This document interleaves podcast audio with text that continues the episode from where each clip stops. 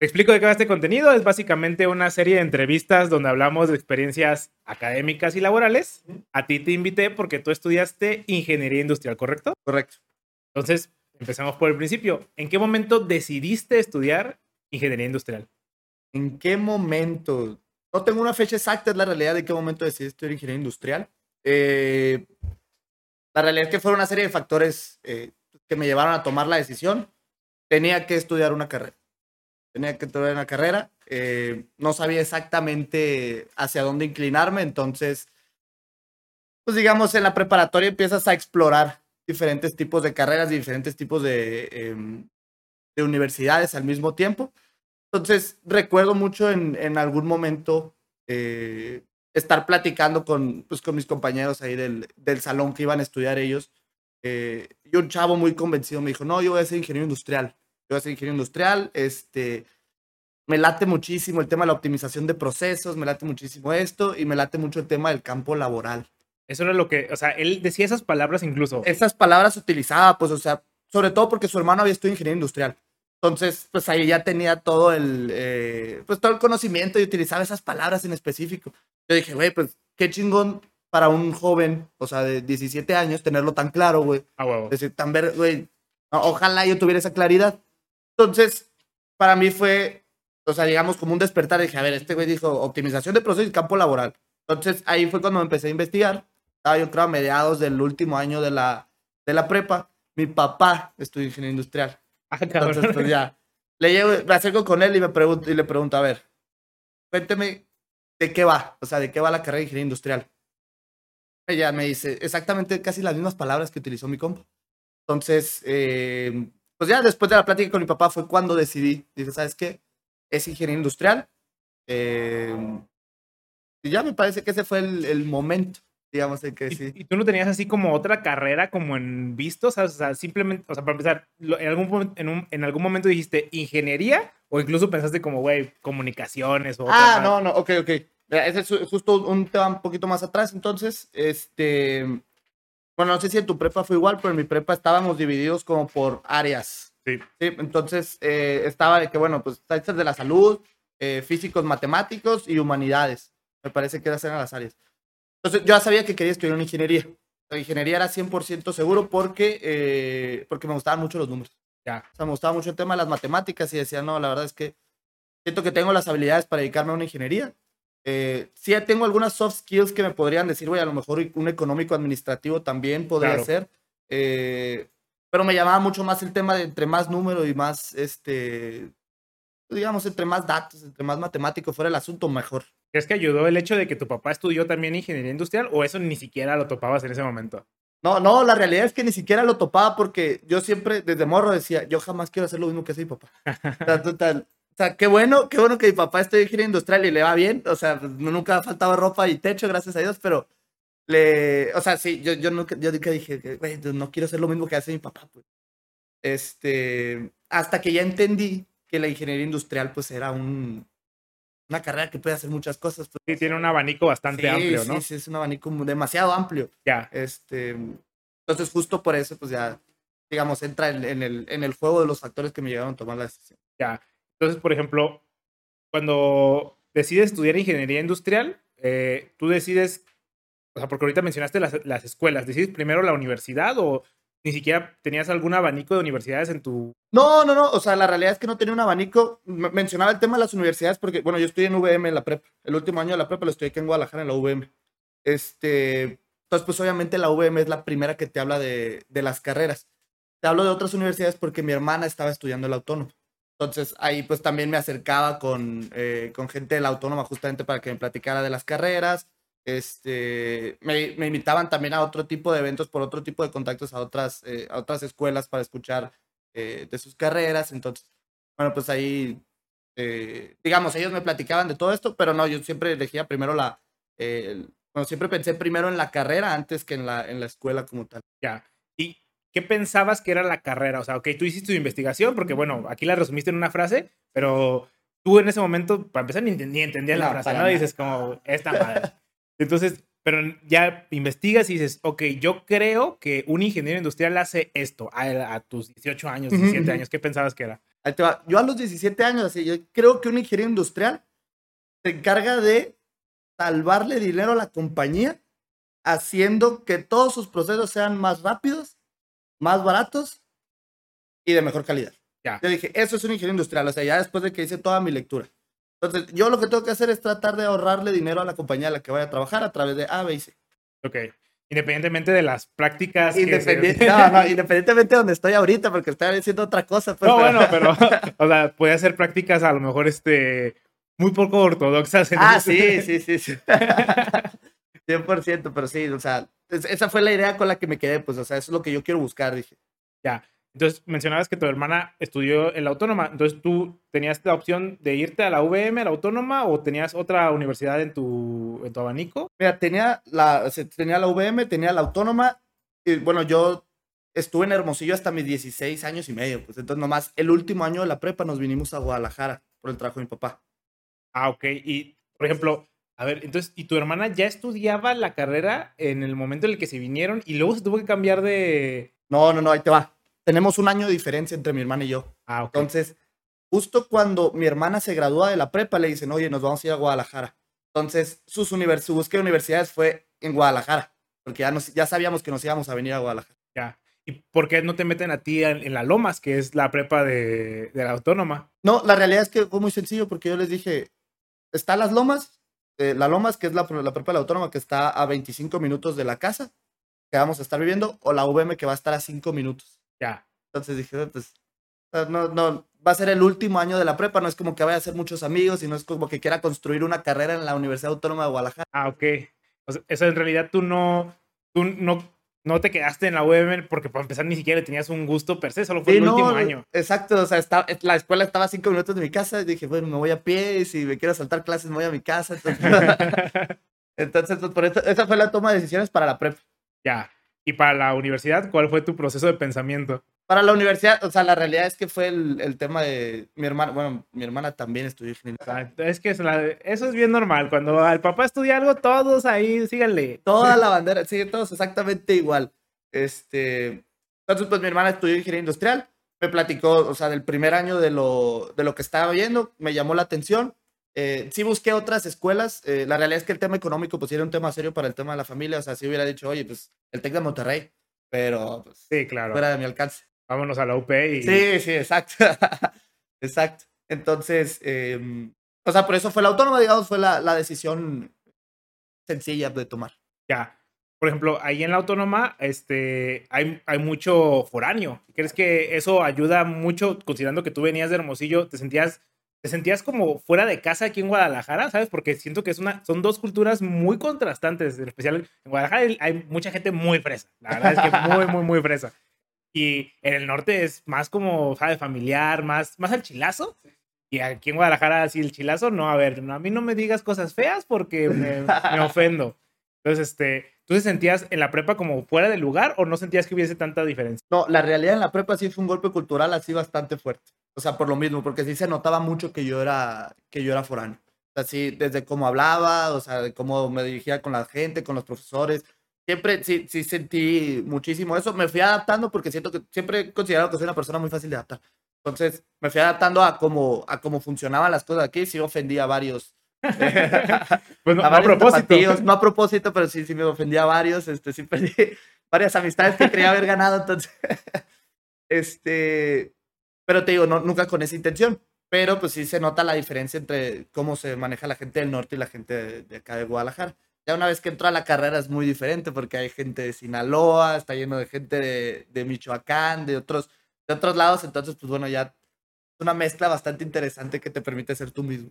Claro, y eras también el, el foráneo que más sabía, ¿no? O sea, de alguna manera eras el foráneo con un año adelantado, porque Ah, todos sí, tus sí. compañeros eran totalmente nuevos en la ciudad, porque venían a estudiar tal cual al- Sí, a esta universidad, ¿no? Exactamente. Sí, sí, exacto. Como quiera ya tenía un año de, de experiencia entre, entre Tapatíos y la ciudad, pues sí, entonces digamos era el, el foráneo no tan foráneo. pues.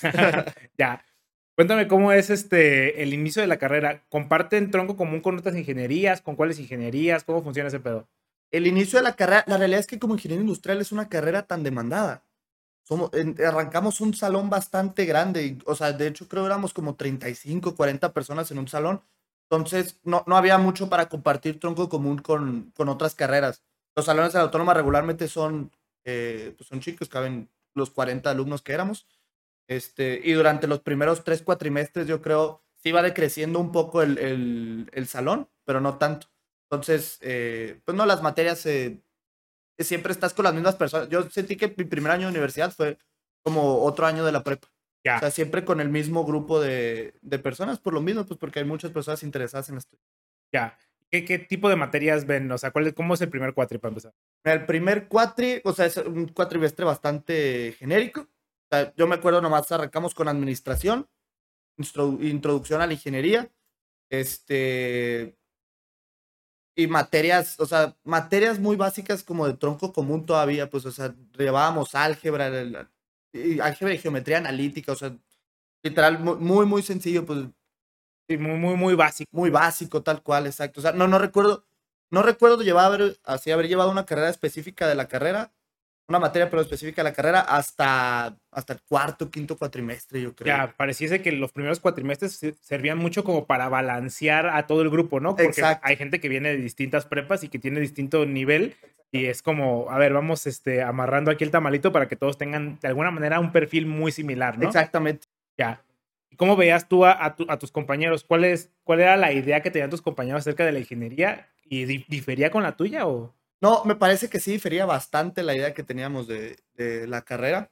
Eh, me parece que muchos de ellos venían enfocados a, quiero ser administrador de empresas, pero mi papá o mis familiares me dijeron, oye, ¿sabes qué? Pues mejor una ingeniería. Entonces buscaron la que más se le asimilaba, que era la ingeniería industrial.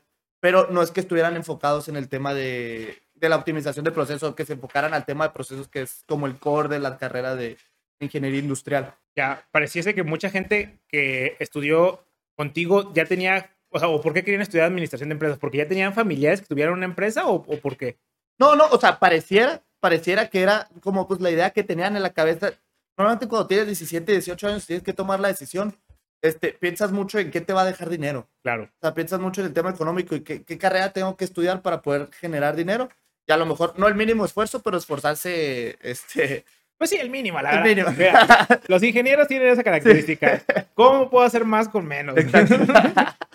es la forma de esforzarme menos. Entonces, o sea, yo siento que dijeron, a ver, hay más lana en el ramo de las ingenierías, pero pues me yo quiero ser patrón, entonces administrador de una empresa. Entonces, pues bueno, me voy a inclinar por ingeniero industrial, que es un administrador, pero que tiene el grado de ingeniero.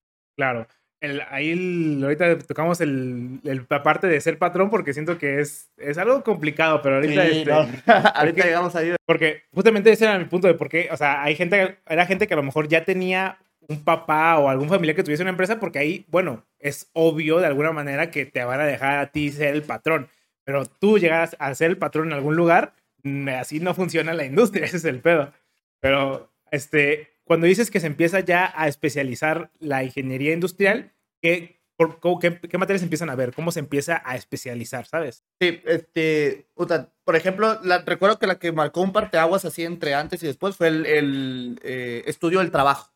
Entonces, en estudio del trabajo nosotros vemos cómo aplicar eh, eh, diversas ecuaciones matemáticas para poder definir la optimización de los tiempos. Entonces, en estudio del trabajo te enseñan, bueno, cómo medir todos los procesos cómo medir el paso A, el paso B, el paso C en alguna maquila, por ejemplo, alguna manufactura, y, eh, y cómo lo puedes optimizar, es decir, cuál es tu cuello de botella. Ya. Entonces, ya una vez que eh, eso es lo que te indica el estudio del trabajo, pues cuál es tu cuello de botella, entonces es una ecuación matemática que tienes que encontrar, pues cuál es la que está, cuál es la variable que está afectando la, la ecuación para que valga eso lo que Claro, porque finalmente en una maquila no me sirve de nada optimizar un proceso que en realidad no, o sea, sí, puedo hacer este proceso 10 veces más rápido, pero el proceso que es el cuello de botella, aunque haga este proceso 100 mil veces más rápido, no me sirve de nada porque allá se van a atorar. Exacto. O sea, nada más voy a ponerle más tráfico al cuello de botella. Sí, pero... sí, sí, exacto. Tú eres tan rápido como tu eslabón más lento, era lo que nos decían así. Entonces, ahí es donde estaba el, eh, pues digamos, el issue y donde tú tenías que resolver. Pues. Ya. Y, y, así podías optimizar y generar el sistema. ¿Dirías que ese fue como el principio del, del filtro o dónde crees que empieza el filtro en la ingeniería industrial? No, yo te diría que el, el, principio del filtro fue álgebra, álgebra lineal, te podría decir, fue álgebra lineal y, y cálculos diferenciales e integrales. Ahí ya la gente se dio cuenta de que, si es verdad, cuando estudias una ingeniería, pues hay, hay matemáticas. A lo mejor venían de saber mucho álgebra y geometría analítica, pero ya entrando a cálculos y, pues digamos, a materias más, no, no, no que te diga especializadas, pero pues una matemática un poquito más avanzada. Pues ya había mucha gente que decía, ¿sabes qué? O sea, sí me gusta la matemática, sí me gusta todo esto, pero no es, no es mi pasión. Entonces ahí fue el filtro. O sea, es temprano en la carrera. Sí, es temprano en la carrera. Sí, hay mucha gente que no se imagina que, que, van a existir esas materias, que independientemente si las vas a usar o no en la industria, pues tienes que pasarlas. Correcto. Correcto. Y yo, yo, la verdad es que yo siento que ahí fue donde empezó el, el, filtro, porque me acuerdo que ya para cuando estábamos en quinto cuatrimestre ya el salón se había reducido a la mitad. Que fue bueno, o sea, y es bueno, yo siento que el, el, filtro sea temprano, porque así la gente se da cuenta de verdad lo que le gusta, pues. o sea, no lo que le dijeron que era bueno para ellos. Entonces ya sabes, pues no se fueron a estudiar otra cosa, medicina, finanzas. Es algo que les llamara más la atención. Ya. Entonces, ¿cómo se empieza eh, a transformar tu idea inicial de los 17 años, del Chuy de 17 años, a este ya a la mitad de la carrera? ¿Cómo, ¿Cómo ves la diferencia entre esos dos puntos? Yo creo que entre el Chuy que arrancó la, la universidad, el que tomó la decisión, entre el Chuy del quinto, sexto cuatrimestre, la idea no había variado mucho. La idea había sido, pues, sí, llevé muchas materias de relleno, pensaba, puta, cómo he llevado materias de, de, de relleno, de, te digo, los, los, cálculos que a lo mejor nunca los voy a utilizar en la, en la industria, pero la idea en sí no había cambiado mucho. La idea cambia el séptimo cuatrimestre que arranco mis prácticas profesionales. Ya. Ahí es donde ya te das cuenta de... ¿Cuántas prácticas tienen que hacer como ingenieros industriales en esta universidad? En esta universidad en específico tenemos que hacer eh, tres cuatrimestres de prácticas. Ya. Entonces, en séptimo es el primero. No, en, en, quinto es el primero. Ok, ¿y qué pasó? ¿Por qué no las lo que No, lo que pasa es que las prácticas profesionales que hice quinto no las cuento como mis prácticas profesionales porque mi papá me metió a la empresa en la que él trabaja y, y literal estaba como asistente en una oficina, pues, o sea, no estaba haciendo nada eh, relevante para la, para la organización. Nomás pues, sí. en quinto cuatrimestre, tampoco es que sabía, supiera mucho de qué hacer. Sí, e independientemente si relevante o no, tampoco estaba enfocado hacia lo que tú pensabas que ibas a hacer, ¿no? Exacto, exactamente. Ya. Entonces, no, el séptimo fue cuando ya eh, pues, arranqué unas prácticas profesionales que, pues, que fueron bastante relevantes, de hecho, donde estoy trabajando todavía. Este, y ahí fue cuando ya me di cuenta de que, pues, aquí ya cambió mi percepción de lo que hace y lo que es un ingeniero industrial. Ya, ¿Qué, ¿qué, materias llevabas en ese séptimo cuatrimestre, te acuerdas? Solo me acuerdo que llevaba SolidWorks, como una especie de programación para creación de, eh, de piezas. Llevaba desarrollo empresarial, o sea, ya eran, o sea, sí eran materias relacionadas con ingeniería industrial, pero no, no recuerdo exactamente qué, qué listado de materias llevaba. Ya, por ejemplo, cuando dices eh, enfocadas hacia ingeniería industrial, bueno, me imagino que estas eh, materias muy administrativas, pues sí decir que estén muy enfocadas, pero por ejemplo, esta es de creación de piezas en SolidWorks, tú decías, o sea, bueno, tú el 17 años no decías como, ah, voy a hacer piezas, no, obviamente no. O sea, ¿cómo, cómo tomabas esas materias que eran muy, o, o qué pensabas, como esto, que, ¿para qué va a servir? O qué... Sí, o sea, la realidad es que tomas las materias porque están en el, en el listado, o sea, las tienes que pasar de todas formas. Yo siempre pensaba que, güey, esto no es algo que me guste no es algo que sienta que lo vaya a utilizar en el futuro. Voy a aprender los básicos solamente para poderme defender y decir, si en algún momento alguien me lo pide, si en algún momento el, el, eh, el campo laboral es lo que está demandando, pues ya perdí a tener una idea. Claro. Pero literal buscaba el, el, conocimiento mínimo nomás para poder hacer la pieza más sencilla, para poder hacer la pieza más sencilla y ya después, este, en caso de que se requiriera, pues ya podría desarrollar algo así. Entonces, las materias las tomaba como es, aprende los básicos eh, por si se llega a requerir y pasa la materia. Ya. ¿Cómo, ¿Cómo conseguiste estas segundas prácticas profesionales? Estas segundas prácticas profesionales fue interesante porque fueron a, a visitar a la autónoma, esta empresa. La empresa fue a visitar a la autónoma, hizo una, eh, literal, hizo una reunión en, en, el, en el aula de, designada para las reuniones y llamaron a todos los de séptimo cuatrimestre, no, todos los de noveno cuatrimestre para arriba, octavo cuatrimestre para arriba. Y yo y mis compas le dijimos al profe, profe, vamos a esa, a esa sesión. Era para, o sea, la idea nomás era evitar una clase, pues. Claro. Al profesor que está. Le digo, profe, hay una reunión bien interesante, este, van a estar los de octavo, invítenos, porque nosotros estamos en sexto. Invítenos y hay que ver. Y, no, pues vamos, dice. Y ya vamos, nos metemos al aula, nos sentamos hasta atrás porque no era una sesión para nosotros. Este, y ya, pues esta empresa habla sobre su proceso de selección. Me parece bastante interesante porque están buscando alumnos de todas las ingenierías y dicen, no nos interesa, eh, no nos interesa lo que hayan hecho, no nos interesa su perfil, no nos interesa nada más que sus conocimientos. Entonces, apliquen en www.aquí y vemos. O sea, ni siquiera me tienen que mandar currículum o lo que hayan hecho, nada, apliquen. Este, la verdad es que dije, pues una moneda al aire. Hablaban del salario de los practicantes y dije, ¿dónde se consigue eso? Pues, o sea, yo como labor de carros me estoy metiendo mil pesos a la semana. Claro. Y como, entonces, ¿cómo te metes a la página? Me meto a la página, arranco el proceso de aplicación. Es muy sencillo, la realidad es que primero es un examen psicométrico, así bastante fácil. Ya después es un examen contrarreloj eh, de matemáticas.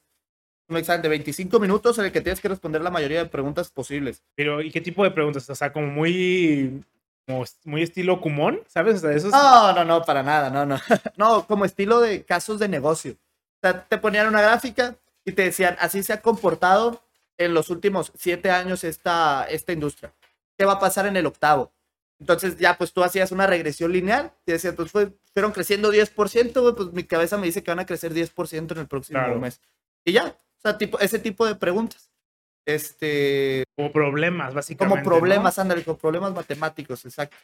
Eh, pero enfocados en industria y nada complicado, pues, o sea, te decían de que, güey, pues este es el, eh, el Producto Interno Bruto de, este, de, de estas personas en este país.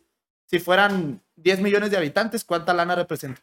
Sí, más que nada, a lo mejor conceptos, ¿no? Que a lo mejor alguien que no, que nunca ha estudiado nada, Exacto. como qué significa regresión lineal, qué significa este bla bla bla, fruto, Correcto. esas cosas que ustedes saben, John, a mí. O sea, entonces, más que nada era como ese, de ese tipo, Sí, ¿no? exacto, más para filtrar, ajá, exactamente el tema del contexto que trajeras. Este, yo me acuerdo que contesté, eran como 25 preguntas en 25 minutos, yo contesté 11. Así que 11, pero que estaba seguro que las había contestado bien. Ya dije, oye, preferible, o sea, preferible contestarlas bien, ya ni modo, si no alcanzo las demás, pues ni hablar. Sí, igual no, te, no, te- no estabas nervioso, pues, porque, pues, como dijiste, es una moneda al aire, da igual. exacto. Dije, es una moneda al aire, es para la gente de octavo, de perdida ahorita estoy practicando, a lo mejor el próximo año que ya me toque a mí, pues, pues ya de perdida ya vamos a ver qué, a qué me atengo. Y ya tengo copia del examen, pues, mira, bien fácil. Entonces ya, pues, o sea, dije, bueno, pues ya respondí 11, listo. Y después, pues fui seleccionado, me mandan un correo, fuimos seleccionados como 30 personas y nos mandan, eh, nos mandan ya a vernos en la, en la oficina. Hicieron un on-ground assessment, que fue ya, es, ¿Qué es eso de...? ah, es como, no es como una entrevista, es como tienes que estar en varios casos de negocio contra todos los demás. Están, están los 30, te dividen en grupos de 5 personas y vas pasando en diferentes estaciones. Entonces, en esta estación te dan un caso de negocio, resérvalo como equipo. En esta estación te damos un caso de negocio individual, tienes 10 minutos para preparar una presentación y 5 minutos la, la muestras. Luego en esta estación eh, vas a tener entrevistas relámpago con la gente de RH. O sea, digamos, fue bastante interesante porque nunca había estado para empezar en una entrevista laboral. Esa fue mi primera experiencia. Y aparte, a mí, yo nunca he estado en una entrevista así, es No, no. una- Sí, o sea, la verdad es que es bastante, o sea, bastante intenso toda la jornada, porque sí son varias, eh, varias cosas en las que tienes que participar. Nadie estaba listo para ese, ese, ese tipo de cosas. Este, y así fue ya cuando me seleccionan. Quedamos en Guadalajara 10 personas, y en Ciudad de México quedaron otras 10, creo. Ya. Y aparte, o sea, con- regresando a eso de las entrevistas, se me hace muy chido que, o sea, no solo se evalúa tanto el conocimiento técnico, sino que, ¿sabes? O sea, cuando dices entrevistas relámpago o resol- resolución de problemas, son más que hard skills o mucho como soft skills. O sea, realmente la resolución de problemas, por más que estudies una ingeniería y tengas las, todas las herramientas que tengas, es algo en el cerebro que tienes que pensar de alguna manera. Entonces, me hace muy chido que las hayan evaluado de esa manera. Sí, no, no, estuvo. O sea, la verdad es que estuvo bastante. eh, no sé ni cómo llamarlo, pero fue bastante Enriquecedor. enriquecedor, exacto, ese tipo de experiencias. O sea, porque no te enfrentas como de que, puta, aquí te va, eh, optimízame este proceso. No, o sea, te dicen, "Güey, queremos poner un nuevo almacén, ¿dónde lo pongo? Entonces es. Claro, incluso que son más reales, porque también muchas entrevistas de trabajo son como. Hay hasta memes de que la entrevista de trabajo y así como una pinche guerra bien cabrón y un problema que dices, no manches, está bien cabrón. Y en el, en el trabajo realmente haces cosas totalmente distintas a las que realmente te preguntaron. Exactamente. Y, y, por ejemplo, cuando, cuan- O sea, ¿tú conocías a las personas que entraron en, en la misma empresa contigo? No, no, para nada. Conocía vista a uno de ellos. O sea, eh, ¿y ¿los conocías porque estudiaron la misma carrera o, sabes? Porque estudiaba en la misma universidad. O sea, este chavo eh, lo conocía porque estudiaba en la Autónoma de Guadalajara. Este, y lo había visto pasar y lo conozco porque mide dos metros. Entonces, pues, ni modo de no conocerlo, pero la gente pues siempre anda y lo ves, pues, o sea, lo es imposible evitarlo. O sea, en general dirías que a pesar de que se llevó la conferencia a la universidad, que les dijeron como, hey, este, métanse, no hubo tanto gente de ahí de esa misma universidad. Tú fuiste de los pocos, incluso no solo de la carrera, de la universidad. Sí, sí, exacto. O sea, de la universidad, yo creo que éramos, o sea, de los que pasamos ya la última etapa, te digo, estos 30, yo creo que éramos tres y nos quedamos dos. Ya, ok.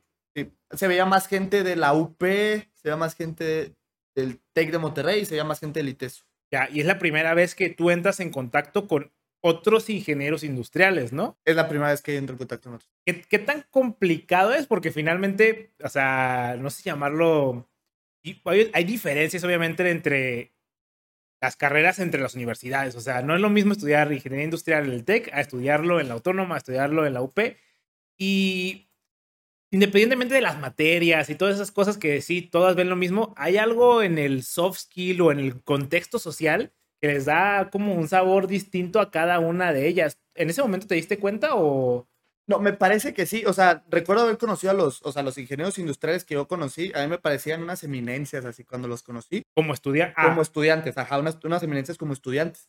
Porque, o sea, yo no tenía todavía los conceptos tan claros como estas personas. O sea, no, a- hablaba con ellos y, y me decían, no, pues este, yo soy Green Belt, este, tengo ya esta certificación, eh, no, ya, ya he trabajado en varias empresas, este es como mi tercer trabajo, este, o sea, gente ya muy experimentada y que sí te das cuenta, pues que el contexto, el, el contexto de su universidad, o sea, pues, los empujó un poquito más a, a, eh, no sé si a buscar experiencias laborales externas, pero los empujó un poco más a, a, a desarrollar diferentes habilidades que a lo mejor en la autónoma todavía yo no veía. Claro, y es que también hay que entender que, o sea, mucha, a lo mejor hay personas que estudian ingeniería industrial porque sus papás son dueños de empresas, entonces, o porque buscan emprender, ¿sabes? O sea, no es lo mismo una persona de la UP porque él tiene la capacidad económica para emprender, su papá a lo mejor tiene una empresa, ¿sabes? O sea, entran en un contexto totalmente distinto, a lo mejor al que tú venías que decías, güey, pues mi papá sí que digas, dueño de una empresa no era. Entonces yo, este, y yo que no, apenas estaba como entendiendo el concepto de ingeniería industrial, sí, ¿sabes? O sea, siento que Sí, eso- sí, el, el grado económico sí afecta, en especial en carreras donde pareciera que las conexiones son tan importantes. Claro.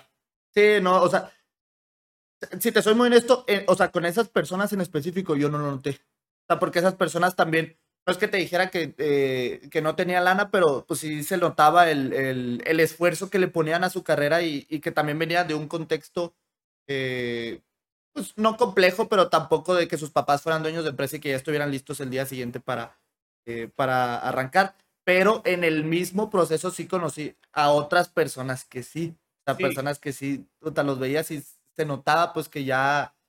eh, Tienen colmillo. sí, sí, exacto.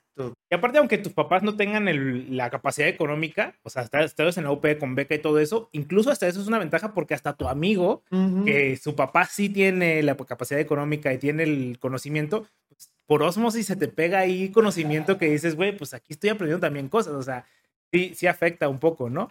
Como, como no te dio para abajo, no, no le tomaste tanta importancia en ese momento. No, no, no, la realidad es que no, me, no le tomé tanta importancia porque dije, aquí nos están metiendo a todos al mismo, al mismo contexto, pues, o sea, nos están diciendo, este es el problema que hay que resolver, ¿cómo te llamas? ¿A quién conoces? ¿Quién es tu papá? A huevo. Ahí no les importó.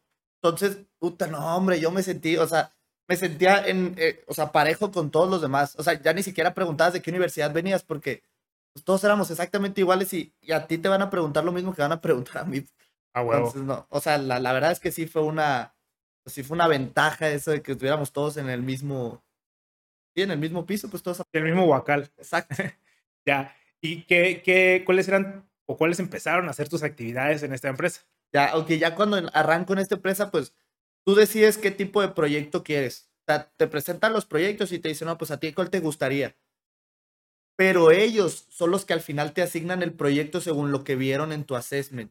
Ya es un poco como el sistema de, de la UDG, ¿no? Tú tienes como puntajes y en base a tu puntaje ya deciden si te dan la que tú querías O si te dan, o sea, como que dan preferencia a los más listos, le dan lo que quieren y de ahí este, Exacto, exacto. empiezan a... Pero dependiendo de tus habilidades. O sea, claro, donde el puntaje no, Sí, es sí, no es un número, es habilidad. Exactamente, exactamente. Entonces, pues ya definían de que, güey, pues tú haces match, según lo que vimos, con este proyecto en específico. Tú haces match con este proyecto. Entonces, me acuerdo que había muchos proyectos en, en planta. O sea, había muchos proyectos para gente que, de manufactura. Y yo dije, pues seguramente van a agarrar para uno de esos. Resulta que no. Me agarran para un, eh, para un proyecto de distribución. O sea, tiene que ver con logística, que sí es como ingeniería industrial, pero es un proyecto de distribución de más de eh, más del, del equipo comercial, más de ventas. Ya. Entonces, me jalan al departamento de ventas. ¿Cómo, qué, qué, qué carrera dirías que se veía más en ese, en ese departamento? La, realidad es que no creo que haya una carrera que se vea específicamente en ese departamento, pero yo siempre había visto, o sea, bueno, yo me hubiera imaginado que en ese departamento entraría a lo mejor un administrador de empresas. Alguien que estuviera más enfocado en eh, lo económico, en el tema comercial, que un ingeniero industrial. O sea, sí estamos nosotros visualizando eso, pero yo me visualizaba más como un ingeniero industrial de planta. Ya, tú veías, tú, te- tú querías procesos, o sea, Sí, bueno, exacto. Yo, yo en mi cabeza eso era un ingeniero industrial, pues, alguien de procesos. Esa era la idea que yo traía y los, eh, los seis cuatrimestres antes de las prácticas dije, soy procesos. Ya. Eso me clavé en mi cabeza. Y ya fue cuando te digo que ya empecé a ver que los ingenieros industriales, pues para empezar, son un match muy sencillo en el área comercial. Este, y que también hacemos mucho sentido dentro del, del, pues, del tema que normalmente yo vería como un administrador. ya, claro. Y, y entonces, ¿qué tan, ¿qué tan fuerte te tomas los comentarios cuando te dicen, es que un ingeniero industrial es este como a un, un administrador con casco? No, la realidad es que nunca me ha ofendido eso. O sea, a mí nunca me ha ofendido porque yo siento que un ingeniero industrial es un comodín. O sea, un ingeniero industrial, sí, o sea, es lo, lo primero que le van a decir un administrador con casco. Pero yo también siento que un ingeniero industrial puede estar en cualquier otra parte del, eh, pues, de los procesos y, del- y de la compañía. Pues, o sea, yo conozco ingenieros industriales que estuvieron en control interno, que son auditorías, que estuvieron en finanzas, este, que estuvieron en, en otras áreas diferentes al, al contexto de administrador eh, y que también pudieron aportar desde la- el punto de vista de un ingeniero industrial. Claro, y aparte que no tiene absolutamente nada de malo ser un administrador, o sea, es como si- ¿Qué tiene? pues, como, los administradores son menos o cómo, o sea, ¿quién- Sí, no es nada despectivo, exacto. Exacto. Pero es comentario que viene sobre todo los ingenieros, pues, o sea, porque, por ejemplo, mi hermanita es ingeniero civil. Ah, cómo me echa carrilla. Así, Claro. no, no, siempre que puede me echa carrilla. Claro, es muy, es muy curioso cómo este, todos los ingenieros le tiran a los ingenieros industriales, pero si alguien le tira, alguien que no es ingeniero, le tira a los ingenieros industriales, es como, hey, no, somos ingenieros, ¿eh? Es este como, está medio raro. Sí, sí, sí, está bien. Es esta protección entre ingenieros, pero siempre hay que tirarle al...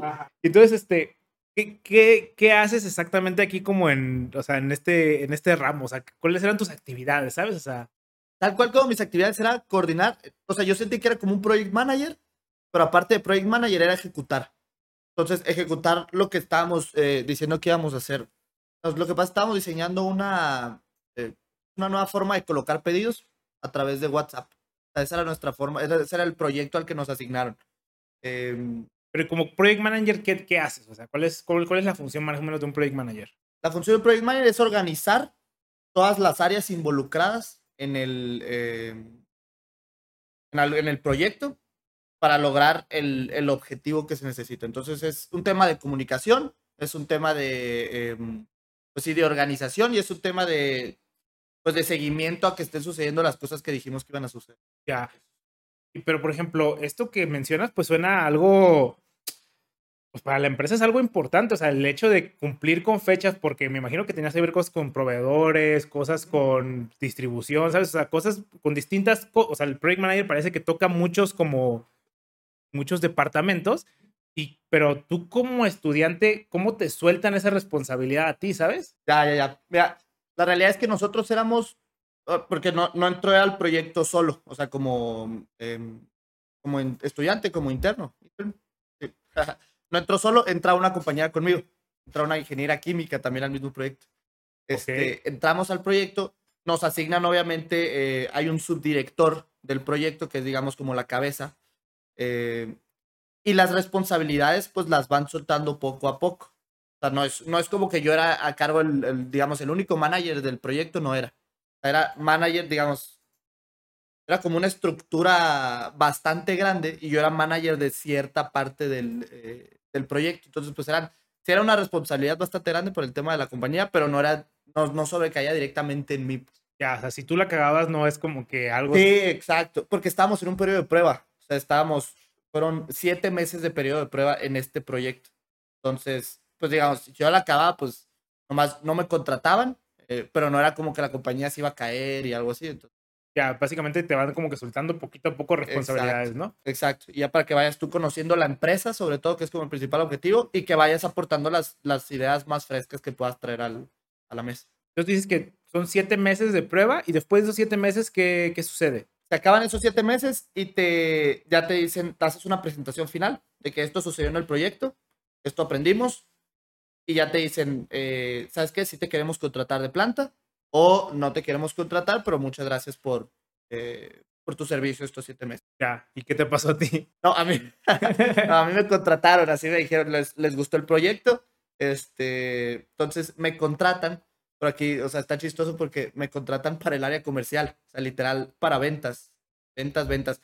En, el proyecto veía más, me sentía como project manager y estaba viendo eh, pues, temas en la oficina, temas en la oficina para coordinar con diferentes departamentos.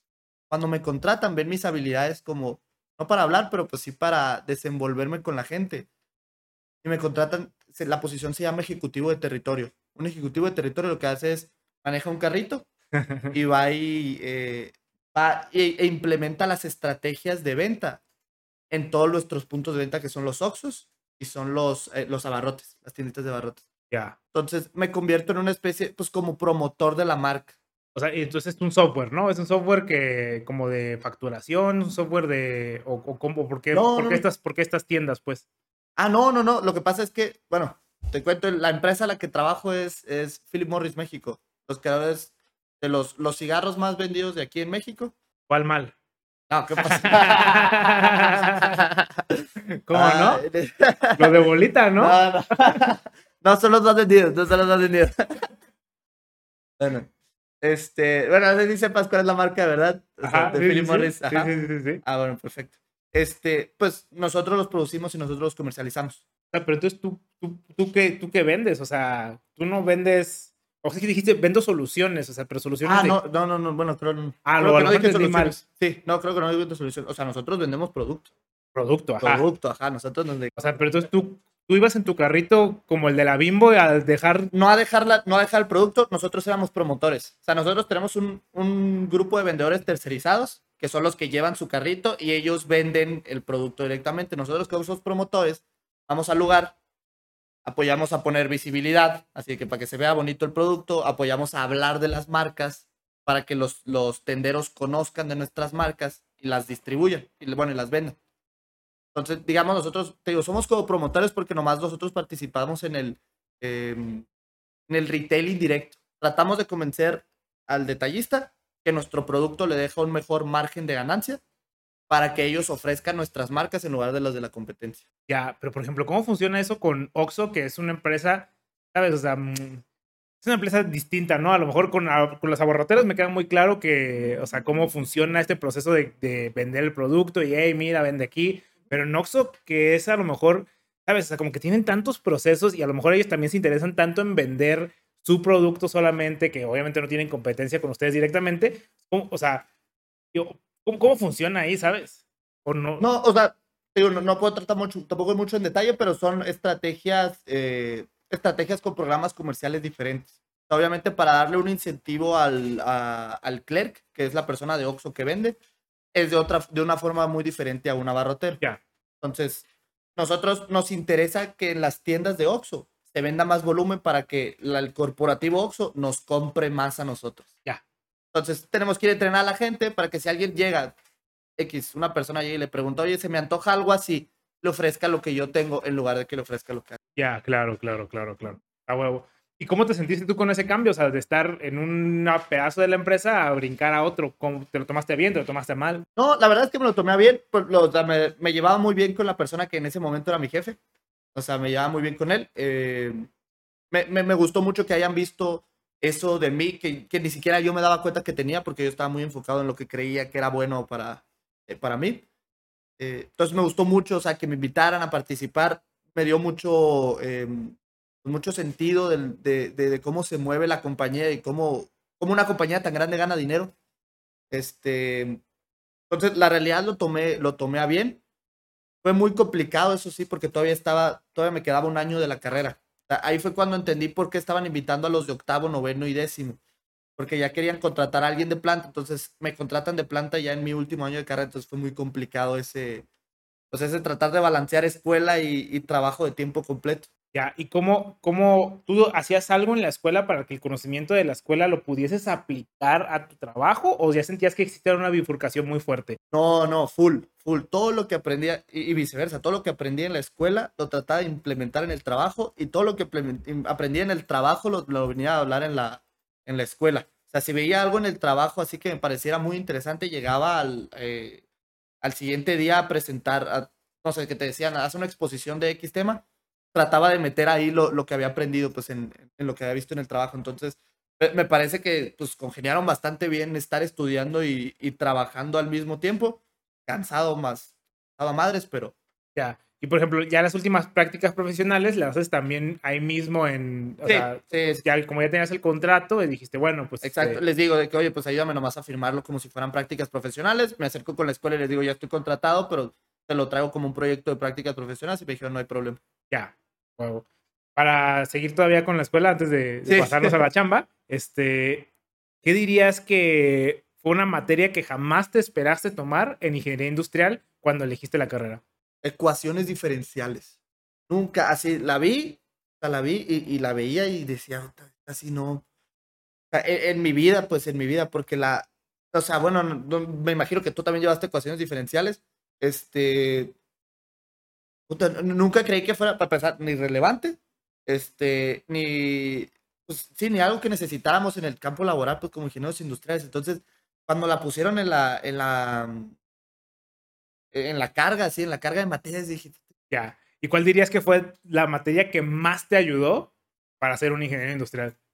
Yo creo que fueron varias, porque sí, justamente estudio del trabajo me parece que ayudó muchísimo, es la que te comentaba al principio de la entrevista. Este, ingeniería financiera, también me parece que ayudó bastante para entender cómo se comporta el dinero a lo largo del tiempo. Eh, optimización de procesos, llevábamos una materia que se llamaba, se llamaba, no me acuerdo exactamente cómo se llamaba, pero a eso se refería, optimización de procesos.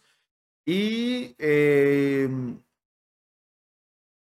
yo creo que, o sea, el ingeniero industrial que soy el día de hoy, esas fueron las tres materias.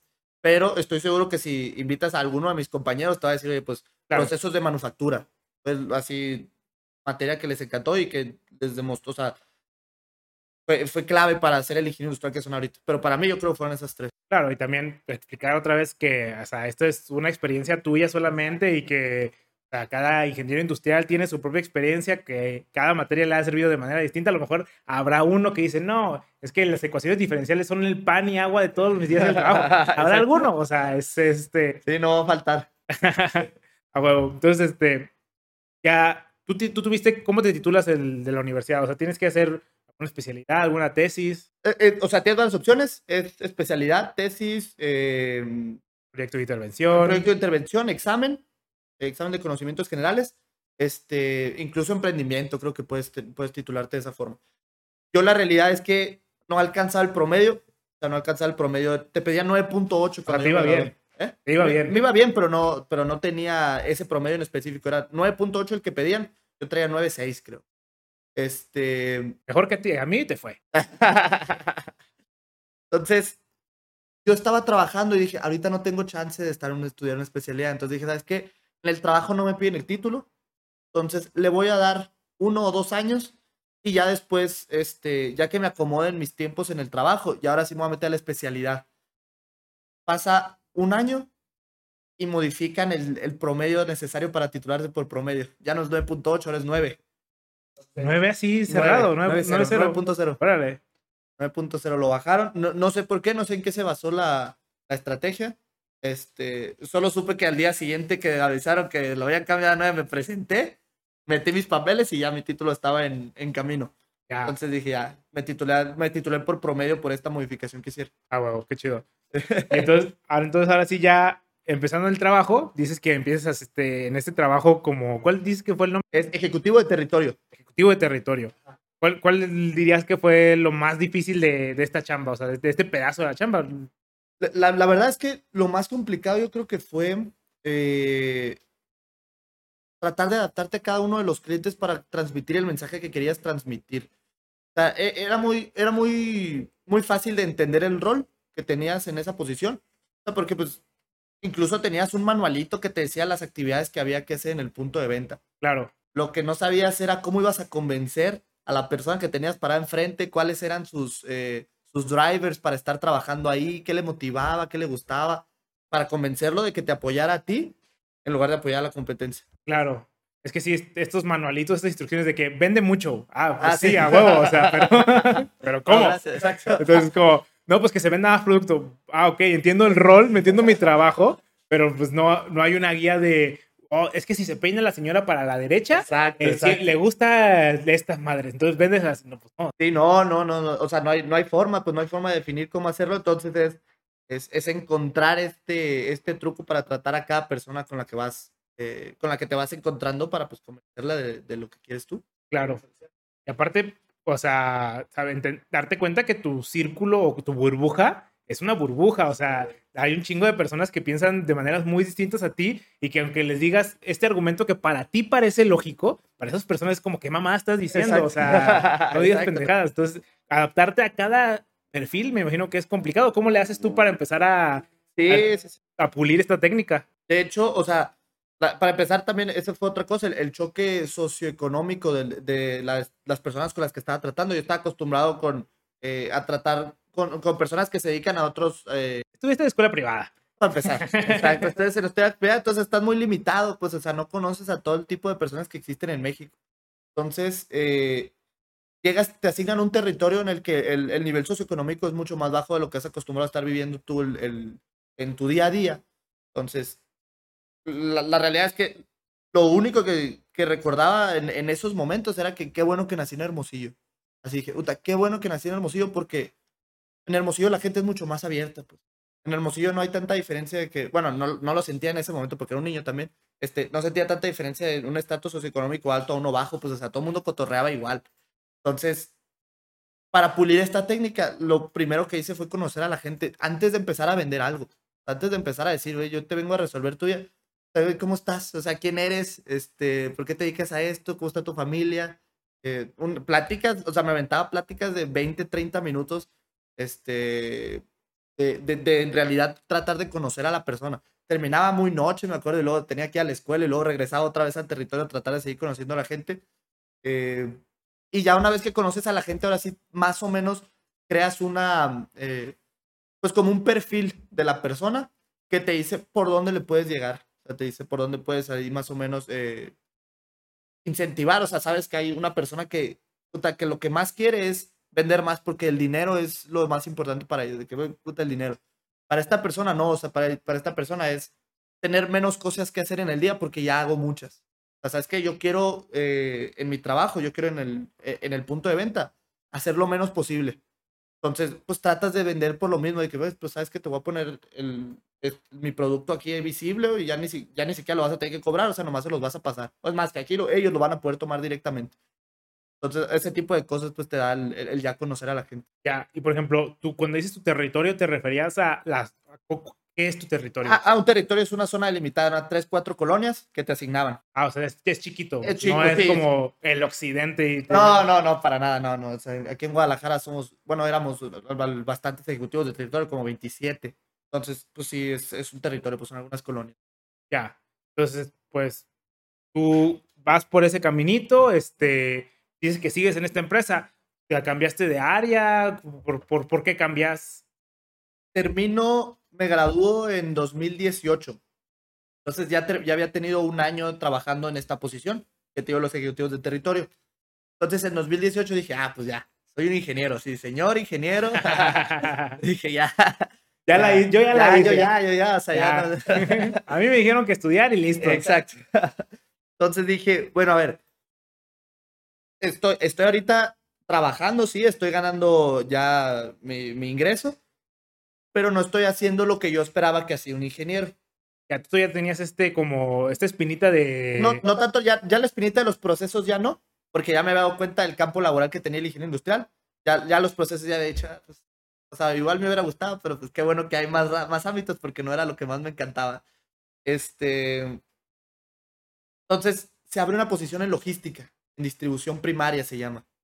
Eh, ya estaba yo recién graduado y dije, bueno, pues la logística también es algo, eh, es algo en donde puedes aplicar conocimientos de ingeniería industrial por las eficiencias de las rutas y todo ese tema. Entonces dije, bueno, pues voy a probar. Ya me apunto a la, a la posición, me hacen entrevista, ya una entrevista ahora sí normal, ya no este. ya, no, ya no un hackathon y Sí, un sí. rally así. Búsqueda de tesoro y Exacto. encuentra.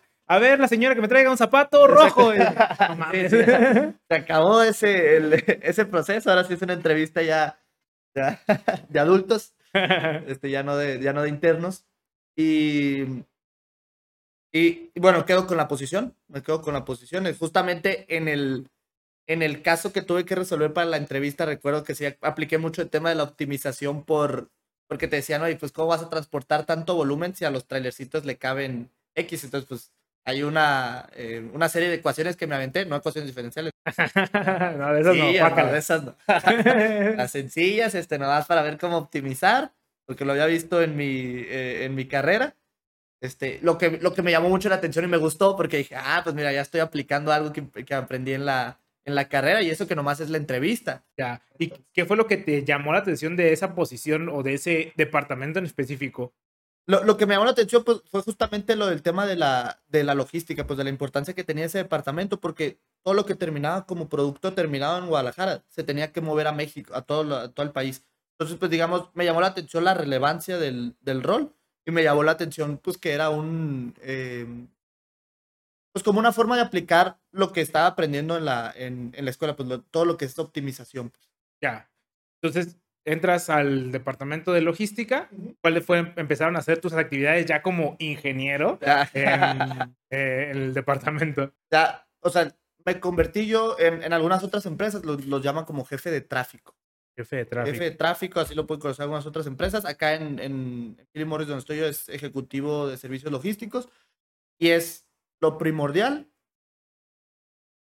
es negociar con los proveedores de servicio porque no, no utilizamos nuestros propios transportes. Entonces, es negociar con ellos la disponibilidad de sus servicios de transporte para poder garantizar que nuestro producto terminado de Guadalajara llegue a todas las ciudades en el Ya. Y, eh, o sea, y es. No sé cómo preguntarlo. O sea, es complicado porque, o sea, no, no. Yo quisiera pensar que ya hay un contrato a- como apalabrado y que eso es algo que funciona mágicamente, ¿no?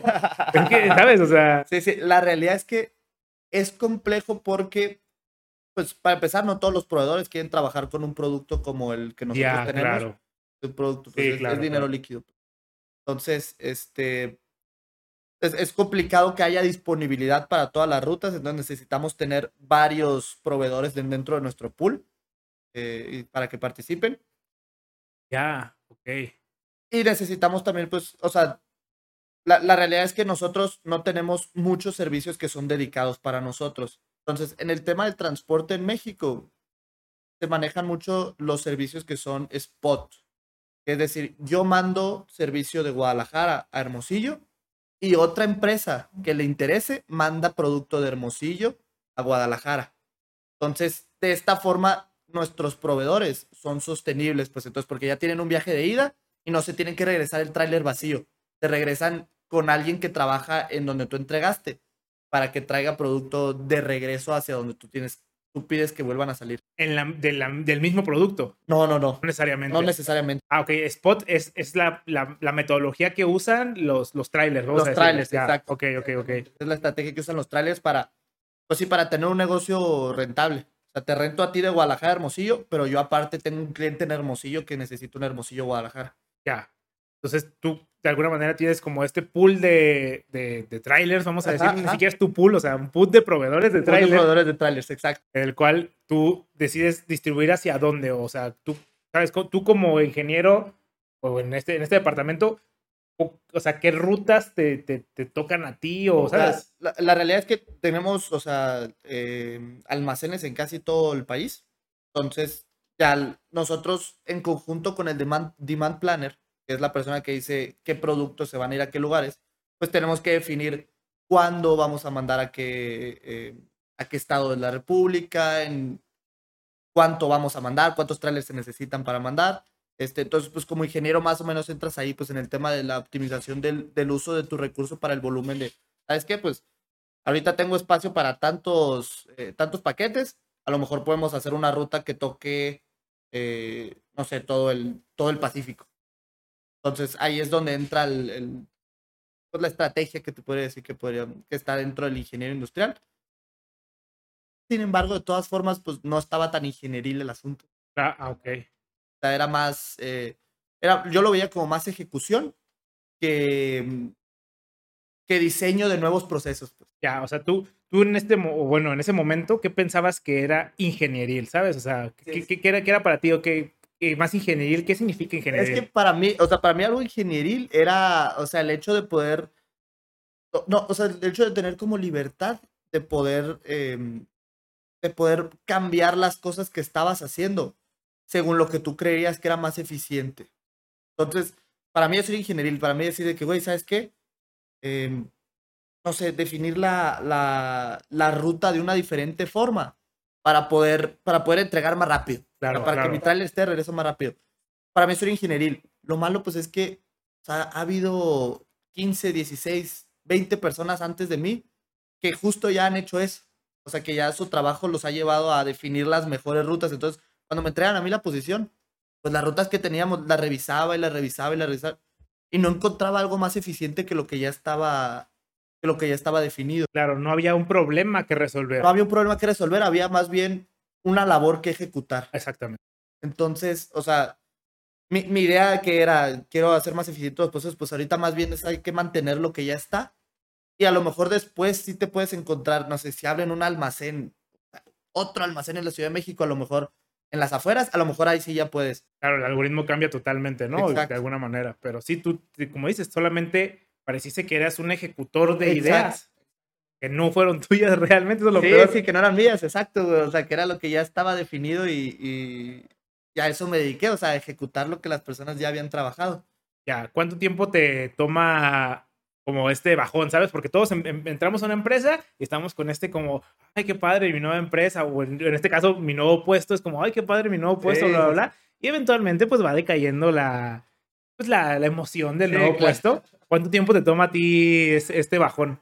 No, yo creo que este bajón me tomó a mí unos, unos cinco meses. Ah, rápido. O sea, fue rápido. Fue... No, de hecho, en la posición duré un año. O sea, estuve cinco meses eh, emocionado sea, emocionado así todavía de que trataba de ver este, pues, cómo resolver cosas. Se presentaban nuevos problemas, es la realidad, eso siempre, eso siempre va a suceder, se presentaban nuevos problemas. Pero ya después me daba cuenta que, pues, que mi campo de acción era limitado. Yo creo que me tomó cinco meses y ya me di cuenta de, de que mi campo de acción era ejecutar, más que, más que proponer diferentes, diferentes soluciones a un problema inexistente. Entonces, pues ahí ya fue cuando me dio el bajón y ya pues entré en una, pues como una zona de confort, si lo quieres llamar así, eh, en el que ya me dedicaba a, hacer lo que tenía que hacer. Claro, ibas, checabas, hacías tu chamba y te ibas. Exacto. Todo muy... Sí, todo muy, todo muy plano. La realidad es que me hubiera gustado, eh, pues sí, proponer nuevas ideas, pero entré en un, en un lapsus mental, así que dije, oye, esto Claro, pues que si, si, el mismo trabajo no te motiva a hacer cosas nuevas, pues es raro que salga de uno mismo como, ah, vamos a hacer esto nuevo que pues es complicado, ¿no? Y otro tema, la operación diaria era muy demandante. O sea, el tema de, de la negociación con los traileros se volvió muy, se volvió muy fuerte, este, teníamos temas de seguridad. Entonces la operación diaria te consumía tanto tiempo que te quedaban 10 minutos al final del día para tratar de pensar en, en cómo innovar y ya habías caído en un sesgo demasiado marcado en el que ya no, no te alcanzabas, no alcanzabas a ver qué problemas pudieras resolver. Claro, y por eso existen también departamentos de desarrollo e investigación. O sea, una cosa es la ejecución y otra cosa es la investigación y mezclarlas, como dices tú, te genera cierto sesgo en el que ya no puedes ver más allá de la ejecución porque dices, pues es que esto funciona, ¿por qué lo quiero cambiar? Y el otro, el salirte de esa caja y empezar a pensar, ah, mira, esta cosa que no había visto, pero si estás metido así nada más viendo, viendo, viendo, obviamente es muy difícil ver ese tipo Sí, de es cosas. muy complicado. Ya, es muy, es complicado moverse entre departamentos, porque tú ya diste en este caso dos brincos, ¿no? O sea, Sí, sí, ¿sabes? O sea, falta otro. o sea, pero es, es, es, es, es fácil, ¿sabes? O cuánto hay un tiempo como de, bueno, no, no quisiera meterme tanto en, los, en el... Pero sí es complicado. No, no, la realidad es que no es complicado brincar entre departamentos, porque es una empresa que se enfoca mucho en tus habilidades más que en lo que has estado haciendo. Ah, bueno. Entonces, la, la realidad es que no, desde mi experiencia, te- si viene otra persona te podría decir Claro. lo más difícil del mundo, este, pero de mi experiencia no es tan, eh, no es tan complejo brincar entre departamentos. Ya. Entonces, ¿qué- ¿cuáles son lo que te empieza a llamar la atención o...? Eh, estoy, eh, estaba en esta posición, entro yo a una, eh, pues una competencia, se llama de, de, de internos, de, bueno, de ex internos. Entró una competencia en la que, eh, pues literal era pues como de votaciones, no sé, no sé cómo explicarlo, pues no era, no era ni siquiera una competencia muy, eh, muy difícil, pues. Una competencia en la que los ganadores se iban a Suiza a participar en un proyecto de e, era de Big Data. Era, un hacka- era como un hackathon de Big Data Dentro de la misma dentro de la empresa. misma empresa. Ok. Entonces, literal, podías participar solamente porque habías sido interno. O sea, todos los que habían sido internos y habían terminado su proceso de internos, este, podían participar en este concurso. ¿Y, ¿Y por qué no las otras áreas? ¿Quién sabe, no? No, no, porque, porque lo organizaba el global, el equipo de internos global, pues, o sea, el- los que querían darle como más empuje al, al programa de internos. Es, se llama Incompass el programa. Incompass es el programa de internos de esta compañía. Entonces, pues querían darle empuje y querían seguramente tener diferentes argumentos para convencer a la gente de que se volvieran sus internos para después volverse sus colaboradores. Ya, ok, ok, ok, ok, ajá. Entonces, nos invitaron a todos los ex internos a participar. Fue un, me acuerdo, era un, fue un pequeño examencito al principio. Después, la segunda fase fue eh, un concurso en redes sociales. La tercera fase fue un video de por qué deberías de ir tú a Suiza. Y ya, pues, total, gané. Ahí fue donde conocí a mi novia, que ya, que ya conociste tú también, a, a Masha. Saludos a Masha. Saludos a Masha. este, en Suiza. Entonces, estuvimos una semana en Suiza trabajando en este hackathon. O sea, el concurso no evaluaba tus capacidades técnicas, solo era como un poquito muy social para, para hacer algo técnico allá. para hacer algo técnico allá. ¿Qué, Pero, qué mal sistema de competencia. no, pero, o sea, pero es que tampoco, lo de allá tampoco era, ok, ok. no era un concurso de verdad, o sea, no era un hackathon real, pues, o sea, no era como un hackathon de, eh, de algo que ya fueran a implementar en ese momento. Entonces, era un hackathon de simplemente como para que tú colabor- colaboraras con personas que ya estaban en global y se sintieran como más cercanos y, digamos, como, como un team Como un building, team si building, quieres verlo así. Ya, ya, ya, ya. Entonces, eh, nos invitan a Suiza, te digo, trabajamos en este, eh, en este proyecto y está muy enfocado al tema digital. El proyecto, o sea, es como Big Data, pero como el, el Big Data va a ayudar al Demand Planner global a definir cuánto producto tienen que, eh, tienen que producir para cierto tiempo. Claro. Entonces, todas las propuestas se empiezan a basar en el tema digital. No, pues desarrollar una app. No, que este, Un servidor de Amazon. un Web servidor de. Amazon. Sí, o sea, todas las propuestas se empiezan a desarrollar ahí. Entonces, eh, mi cabeza me empieza a decir de que, güey, pues, o sea, la compañía en general está pensando ya en convertirse en algo mucho más digital. O sea, están, está yendo la compañía hacia lo digital, pues, o sea, quieren transformarse eh, eh, en una compañía no solo de, de- de venta de producto, pero pues en, en que los servicios digitales le apoyen a tomar decisiones, pues eso quieren hacer. Entonces me empiezo a, a- a investigar un poco más de ese tema, por lo mismo, pues porque yo no conocía nada, pues o sea, yo estaba como, te digo, ejecutivo del territorio, de tráfico. ¿Y en la universidad tú no viste ningún tema así? De digital, lo único que había visto era programación en C, en segundo cuatrimestre creo que lo vi, este, o sea, irrelevante, pues, ajá. Pasé la materia, pues, o sea, le exenté seguramente, pero... Porque sí sabes que me gradué con 9.6, ¿no? no, no, no. Espérate, Es que echamos mucha carrilla con mis copas porque el tipo de materias que, que nunca usamos y que a nadie le llamaban, le hacían irrelevantes, sí, seguramente le exenté, pues así. Porque ni te acuerdas de, de eso, pues ni te acuerdas de haber estudiado para los exámenes, o sea, sí, seguramente le exenté. Este. Entonces, que, te digo, llevé esa materia, pero en la carrera en sí nunca había visto nada de enfocado a lo digital, pues o sea, era más enfocado a lo, del lo de manufactura. Este, entonces, ya que tengo esta experiencia global y que veo que todas las personas ya tienen esa mentalidad, eh, me, me empieza a interesar mu- mucho más ese campo. Entonces, pues ya, total, lo, lo convertí, convertí esa experiencia en investigación, en lecturas, ahí para tratar de averiguar de, de, pues, cómo se mueven las apps, los que es los un CRM, este... Y en la compañía al mismo tiempo ya estaban utilizando una plataforma digital para los tenderos. O sea, ya estaban utilizando una, ajá, una aplicación para que en lugar de irlos a visitar, les mandaban información en una app. Entonces, se abre una posición, se abre una posición vacante en, eh, en, esa, en esa área. En la, en la que creaba la aplicación. En la, ajá, en la que creaba la aplicación, exacto, se abre una posición. Y, y ya, igual aplico, eh, se, abre la, abre la posición y, y me quedo con la posición. ¿Qué, cómo, cómo- qué, pre- qué preguntas te hacían, sabes? O sea, porque tú sin un background de algo digital, ¿cómo, cómo, cómo, cómo queda, sabes? Sí, sí, sí. Lo- la realidad es que no era necesario, digamos, nosotros no somos los que programamos la aplicación. O sea, no, no es el tema de la programación. Lo que nosotros hacemos es cómo podemos adaptar todo lo, todas las funcionalidades tecnológicas que hay en una aplicación al mercado mexicano y cómo esto va a impactar en la experiencia del usuario. Ok. Entonces es más eh, como un- una forma de ver el negocio y cómo te puede ayudar una plataforma digital a mejorar. Ya, es un poco como, no tampoco tanto, pero como user experience, pero también es... Pero, pero sin necesidad de meterte a, la- a la programación. pues. Entonces, sí, eso es literal, es como implementación de la app. Sea, como la, Sí, la, la idea general, la a idea decirlo. general. Ándale, por así alguien decirlo. más la, la, la Alguien implementa. ma- exacto. Alguien más la hace, alguien más la genera. Nosotros somos la idea general. Este, y trabajamos en cómo mejorar la experiencia del usuario actualmente. O sea, digamos, es como si tú a BBVA le dijeras de que, oye, pues quiero ver aquí mi, cómo va mi hipoteca. Entonces, yo soy el que, digamos, Recollect- ajá, recolecta esa información, maqueta cómo se vería, cómo debería funcionar. Hago la solicitud al equipo de Global, hacen el desarrollo, yo hago las pruebas en QA, luego hago las pruebas en el mercado y luego ya después sale a el rollout nacional. Ya, ya, ya, ya, ya, ya. Sí, sí. No, no sé cómo llamarla, pero. No, no, exacto, Ajá, sí. pero eres como una interfaz entre cliente y usuario. Digo, entre usuario y desarrollador. Ah, exacto, en el que, pues sí, eres ahí. eh, exacto, como un intermediario. ahí, Porque incluso tú también haces las pruebas, o sea, eso, Sí, eso hace exacto. interesante también. También, sí, exacto, también participo en las pruebas. Y, y bueno, y en el setup en general. O sea, porque normalmente cuando Global desarrolla, desarrolla para todo el mundo.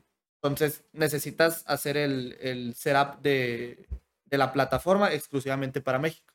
Entonces, tú regresas de tu experiencia de Suiza, te regresas a Guadalajara y te cambias automáticamente de equipo en Guadalajara. Ah, no, te va. Eh, regreso de Suiza a Guadalajara a continuar con mi posición, con mis tareas. Ya te digo, ya pasaron un par de meses todavía para aplicar a esta posición. Este, y ya después me cambio a la Ciudad de México, porque esta posición ya no está en Guadalajara, está en la Ciudad de México. ¿ok? Y cuando me dices que conociste a tu novia allá en Suiza, Ajá. pues este, ahí qué pasó. Sea, Ah, no, o sea, la conocí durante, literal, solo estuvimos en Suiza una semana, la conocí en esa semana, pero mantuvimos contacto. Mantuvimos Ok. contacto en, eh, a través de tus redes sociales. pero no era tu novia en ese momento. No era mi novia en ese momento, ajá, en ese momento. pues, Ah, solo eran sí, conocidos. Camaradas, exacto. Vamos, compas. Este, sí, sí, sí, nomás, o sea, empecé a hablar con ella a través de redes sociales y ya después ella se deja venir a México. Este, ya pasó un tiempo. a la Ciudad de México. No, no, yo cuando yo todavía estaba en Guadalajara cuando ella vino. Y ella vino a verte a ti. Sí, sí, sí. Ah, Ah. bueno, a conocer el país, porque no lo conocía. Este, o sea, yo la invité y, y se dejó venir, pues sí. Conocer. Ah, pues este. Mucho Pues, amor para venirte hasta acá a conocerte a ti. No, es que, o sea, ya me conocía, pues me conoció en una semana, pero sí para. Pero en una semana. Pero pues es que hubo clic. Ah, ya, ya. Vaya, hubo clic. fue eso, fue eso. Exacto. Sí, sí, y ya pues estuvo aquí más tiempo, estuvo como dos, tres semanas, fuimos a, fuimos a Cancún, la llevé a las partes más bonitas que conozco de México y, eh, y ya pues ahí creo que ya fue cuando nos hicimos novios ya oficial. Y ella se regresa a Suiza. No, ella estaba, bueno, ella es de Rusia. Ah, ok. Ella también fue a Suiza, literal nomás por este proyecto, estuvo una semana y ya después se regresó a Rusia. Entonces, ella viene a visitarme a México y otra vez se regresa a Rusia. Ok. Entonces, ya se hacen novios y se separan otra vez. Sí, sí, exacto. Ya, o sea, acordamos pues una relación a distancia, este, pues para tratar de, de pues sí, de mantener la relación el ma- mayor tiempo posible, vaya.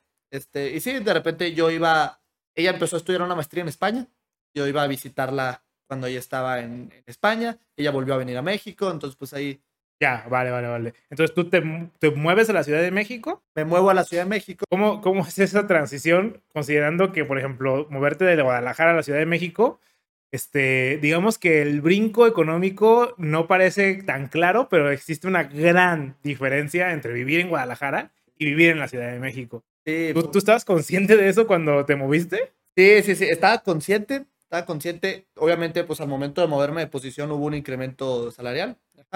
Y, y aparte, en la empresa, cuando la empresa es la que te solicita moverte de, de locación, ellos te apoyan con mudanza, te apoyan con, te apoyan con renta. No te pagan el 100% de la renta, pero te dan un apoyo. Este, entonces, pues hice mis cuentas y me daba. O sea, seguramente sí tenía una calidad de vida menor a la que tenía acá en, en Guadalajara, pero mi plan de carrera, este, pues era continuar creciendo la compañía y sabía que este era un paso importante para mi carrera.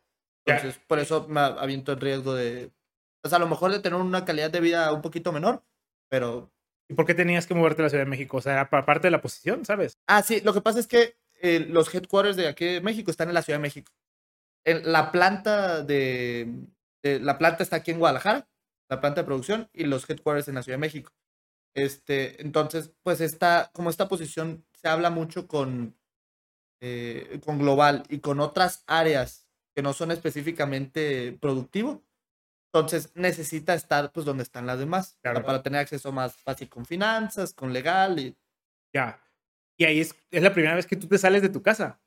es la primera vez que yo me salgo de mi casa. ¿Cómo, cómo es, en especial, en brincar de, quizás, pues de brincar de una ciudad grande a otra ciudad gigantesca? A lo mejor no es tan duro, pero ¿es, es duro ese cambio? ¿Cómo? Sí, no, no, la, la verdad es que sí fue muy difícil.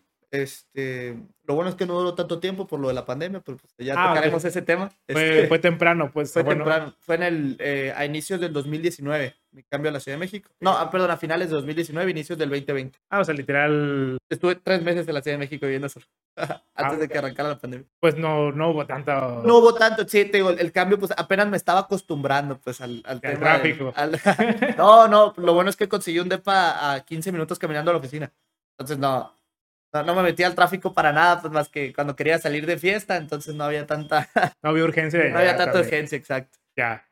Entonces, te digo, o sea, la verdad es que, digamos, fue sencillo porque fue un, eh, pues, una temporada corta, pero fue complejo el tema de, de empezar a vivir solo. El tema de empezar a vivir solo es... ¿cómo que, la, ¿cómo que la luz no se paga sola? Sí, sí. Yo antes ponía el plato aquí y se lavaba. le, marco, le, y le marqué un plomero. "Oye, pues no se está No se está lavando lavando, qué platos". pedo. Entonces, pues la pandemia empezó en abril, marzo. Sí, marzo. tuviste tres meses viviendo solo. Y entonces empieza la pandemia y que cada quien a su casa. ¿Tú decides regresarte a Guadalajara? Cada o- quien a su casa. O sea, me quedo, me quedé un tiempo en, en la Ciudad de México. O sea, todavía para darle oportunidad, pues, pues estaba viviendo solo y así. No, y aparte, en ese momento pensábamos que la pandemia iba a durar dos semanas. Es correcto. Creíamos que la pandemia iba a durar dos semanas. Este, me quedo ahí, yo creo, un par de meses todavía, antes de, de, de moverme a Guadalajara otra vez. Ya. eh, ya como ya oficial, porque sí había, sí había venido a Guadalajara, porque en cuanto azotó la pandemia, fui a, fui a Guadalajara, como para ver a mis papás y así. Me regresé, te digo, me quedé mucho tiempo ya oficial y ya me muevo como dos, tres meses. ¿Qué tan difícil es regresar a vivir con tus papás una vez que ya viviste solo? Puta, complejísimo. La dinámica familiar, así no estás acostumbrado a la dinámica familiar para nada, y eso que solo estuve tres meses afuera. Muy difícil, muy, muy difícil. Este, Y es que te creas como tu propia rutina y ya eres como tu propio mundo y ya haces realmente lo que quieres y regresar a un lugar donde realmente no puedes hacer lo que quieras. Sí, sí, sí, exacto. Sí, sí, no, sí, sí es complejo por lo mismo, pues, o sea, allá en, en el departamento pues estaba solo, tenía, un, tenía una roomie, pero también pues es muy diferente a tratar con tus papás. Claro. En especial porque los roomies, pues, se ven a ambos como iguales. En cambio, vivir con tus papás es como, no, estás bajo mi techo, bajo mis reglas y esta dinámica un poquito más complicada, como Sí, dices tú. sí. Sí, full. Este, digo, fue, fue muy complejo regresar a la casa de mis papás, pero era un contexto en general complicado por la pandemia, pues nadie sabía cómo, cómo llevarse el, el pues, literal, cómo tratar a alguien más en una pandemia porque pues estás encerrado. Este, entonces, yo creo que eso ayudó a, a no odiar totalmente la nueva dinámica familiar porque no era la vieja dinámica familiar, simplemente era algo nuevo para todos. Claro.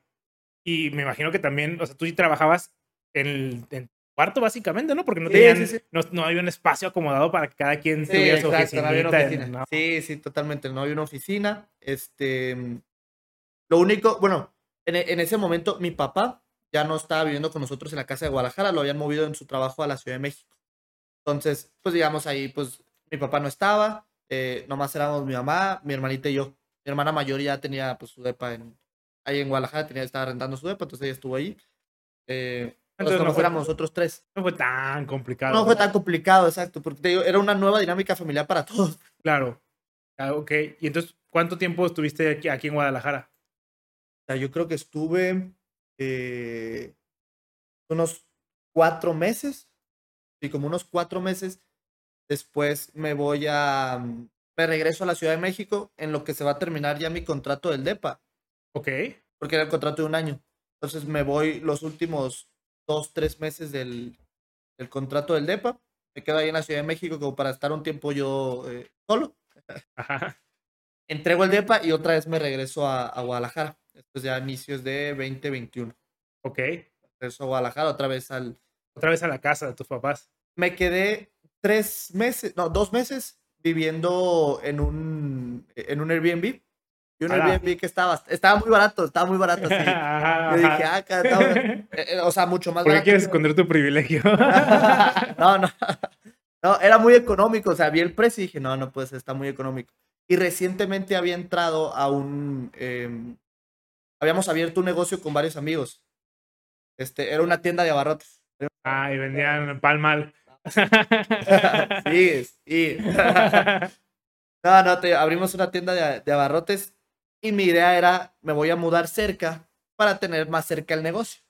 Entonces dije, pues renté ese Airbnb, muy económico, este, vivo cerca del, eh, del, del negocio, este, pues voy a, estar, voy a poder estar más al pendiente. Eh, obviamente después de estos dos meses me doy cuenta de lo difícil que es tener una buena conexión a internet en un Airbnb y lo poco accesibles que son a, a, a que yo le pueda meter dinero al, al, al plan que tienen contratado. Claro. Entonces, pues ya. ¿Qué, qué te, qué te motiva a poner una tienda de abarrotes o a emprender en general? O sea, ¿sabes? La realidad es que, o sea, la, la tienda de abarrotes fue más bien una invitación. O sea, fue una invitación a, a participar. Yo tengo un. eh, trabajé con, con una persona bastante inteligente en, en Guadalajara cuando yo estaba en el área de ventas. Una persona muy inteligente en Guadalajara que toda su vida ha tenido experiencias con, eh, con tiendas de abarrotes. Por su familia se ha dedicado a eso. Ya. Entonces, eh, pues eh, esta persona arranca, eh, bueno, no arranca el negocio, sino arranca la invitación y le dice a varios, eh, a varios colaboradores de que, oye, pues voy a abrir este negocio, quieres participar, y así. Eh, yo confío mucho en esta persona porque sé los resultados que ha tenido durante su trayectoria laboral. Pues le digo, yo sabes qué, pues me interesa, o sea, yo me gustaría tener lo mío, me gusta tener una inversión y estoy seguro que si ponemos una tienda de abarrotes, pues es en algo en lo que pues todos tenemos un poquito de conocimiento, a lo mejor no. no Creemos somos tener expertos, conocimiento. Creemos tener el conocimiento, es correcto. No, no, te digo, creemos, o sea, yo, yo tengo el conocimiento por este año de ejecutivo de ter- Ah, claro, tú, tú sí, pero yo, por ejemplo, es que uno piensa, todo, todo el mundo hace menos a, cierta- a ciertas cosas Ah, como sí. cualquiera puede poner su tiendita. No, No, no, no, para nada. No, no, error. Sí, sí, sí. Te digo, o sea, todos pensábamos igual, pues tenemos un poquito de conocimiento porque ya hemos tratado con Claro. clientes abarroteros durante cierto tiempo. Entonces, eh, pues me, me lancé, o sea, me lancé precisamente por la confianza que le tengo a esta persona y porque sentí en mi cabeza que conocía el negocio. Ya, y por ejemplo, tú, cómo, o sea, ¿cómo, cómo entraste al negocio? ¿Como inversionista o cómo, sabes cuál era el modelo? Ya, o sea, el modelo como tal era, era como, como inversionista. Este, dividimos, dividimos el, el 20%, éramos 5, sí, el 20% para cada quien. Cada quien puso el 20% de la, de la lana que se necesitaba. Inicial, porque, Inicial. ajá, porque también tiene gastos corrientes y eso, Eh, eh, La, la realidad es que yo solo he puesto dinero en el negocio una vez, ok, que fue cuando, cuando recién arrancamos. Este, de hecho, de hecho, ahorita estoy acordándome, yo no entré al principio junto con todos. Ellos eran cuatro, ellos pusieron 25% cada uno, entraron al negocio, ya después esta persona me invita a mí. Yo le digo, ¿sabes qué? Pues sí quiero entrar. Entonces me venden. Eh, Cada quien un porcentaje. Ajá, me venden un porcentaje, exacto. Sí me salió un poco más caro porque ellos ya estaban. Y por segunda ronda de inversión. Segunda ronda de inversión, exacto. Obvio. Exacto. Bueno, lo, obvio. lo esperado. Este, entonces me venden, eh, o sea, me venden una parte eh, y ya empiezo a participar. La realidad es que el modelo era eh, bastante, no era, no era complejo, o sea, era, vamos a, a construir, vamos a construir el negocio, no a construir la, el lugar. Vamos a ir construyendo el negocio poco a poco, vamos a contratar al, al personal, vamos a hacernos de inventario. Este, una vez que lleguemos al punto de equilibrio, vamos a empezar a ver cómo repartir las, eh, las El rendimiento. Exacto. Claro. Entonces, eh, digo, empezamos a construir el, el- el proceso. Había mucha gente, había más gente, o sea, gente mucho más metida que yo en el negocio. Sea, gente que sí, de repente sí tenía que ir a abrir el negocio, cerrarlo. Órale. Este, entonces, yo, yo lo veía desde más desde afuera. Los otros inversionistas empiezan a salir por lo mismo, porque dicen, no, sabes que pues no, no me apasiona hacer esto, no, no Claro. es lo que me encanta. Empiezan a abandonar el negocio. Yo, yo me quedo. Estando aquí en Guadalajara, pues ya pude dedicarle mucho más tiempo al negocio. Ahora sí, ahora yo era el que me tocaba abrir. Bueno, no abrir, pero a mí me tocaba cerrar. Y estaba supervisando, básicamente. Exacto. De todas formas, mi, el- mi colaborador, que era el, pues digamos, el socio principal, es el que siempre ha estado al pendiente, el que trata con proveedores y todo. Este, yo era más como un apoyo. Ya, entonces tú no, es- no fue complicada la relación en general, porque pues convivir, bueno, es que invertir con muchas personas y tener proyectos con personas parece como, ay, sí, somos mejores amigos y nunca nos vamos a pelear porque los amigos son amigos para siempre y por siempre, las buenas y las malas. Y no, la verdad es que cuando hay dinero de por medio es, es más complicado, pero a lo mejor como en esta relación no había como tanta interacción, ¿fue un poquito más fácil o piensas que fue igual de difícil? Sí, no, no, yo creo que la verdad sí fue un poco más fácil, para empezar porque, o sea, las personas nos conocíamos mucho entre nosotros. O sea, no, no, no fue muy complicado, las cosas se hablaban con mucha transparencia por lo mismo, así que, pues, sabes que a mí no me gusta esta, eh, el negocio, no me gusta lo que estamos haciendo, pues muchas gracias por todo y, y me retiro y, y listo, o sea, no, no, pues no ha pasado más, no, no, no pasó mucho a mayores, este, y, y bueno, o sea, te digo, la interacción la mayor interacción era yo creo entre ellos cuatro más que conmigo, pues porque yo, yo entré como segunda ronda de inversionista, entonces pues ellos ya estaban muy amarrados en lo que es lo que les tocaba hacer a cada uno. pues. Entonces, no, no, yo no lo vi como algo complicado. La persona, mi colaborador, el que todavía está chateando, pues a lo mejor te puede decir de que fue lo más. Es una putiza. Pero Pero, no se lo recomiendo a nadie. Y tú sigues este, el mismo, en, ahí mismo metido, ¿no? Sí, ahorita todavía estoy, todavía estoy metido en el negocio, igual, este, o sea, con actividades muy, muy reducidas, tampoco es muy. Y tú regresando al Airbnb, Ajá. dices, bueno, no puedo hacer nada, ¿cómo solucionas ese problema? Exacto, no puedo hacer nada. Digo, bueno, a ver, tengo, eh, tengo dos cosas. Una, o empiezo a rentar un depa yo solo, este, ya ahora sí para yo hacerlo eh, mi depa, o dos, em, me, regreso con mis papás. En eso, mi novia, Masha, consigue trabajo en España. Y me dice, pues ya, ya tengo trabajo acá en España, ya me voy a mudar. De ¿Cómo ves? nos hacemos roomies. Ya le dije, oye, pues déjame averiguar, déjame averiguar qué tengo que hacer yo para poder ser roomies. Entonces, ya que se lanza esta posibilidad de ser roomies en España, este, porque yo seguía remoto, pues, yo seguía trabajando Claro. de forma remota. Tan sencillo como que la opción era seguir en Guadalajara. Pues, Exacto, exacto, era seguir en Guadalajara, si no me iba a la Ciudad de México. Entonces dije, ¿sabes qué? Pues ahorita voy a dejar de pagar el Airbnb, me voy a ir a la casa de mis papás, voy a ahorrar todo lo que pueda y me voy a volver a ser roomie de, bueno, me voy a volver, me voy a hacer roomie de, de mi novia. Te fuiste entonces a España con un sueldo mexicano. Eh, fui a España con un sueldo mexicano.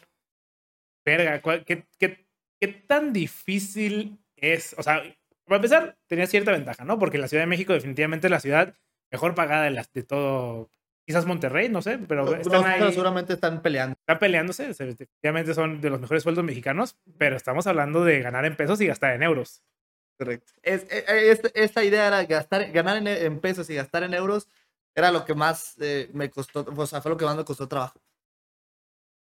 Rentas allá en, en Barcelona, ahorita está platicando. No, y aparte, en Barcelona, sí. Claro, exacto, me fui a Getafe. Sí. Bueno, vale. exacto, nosotros Soy acá, Levante. ¿no? O sea, sí, Ah, va, va. Exacto, exacto. No, no.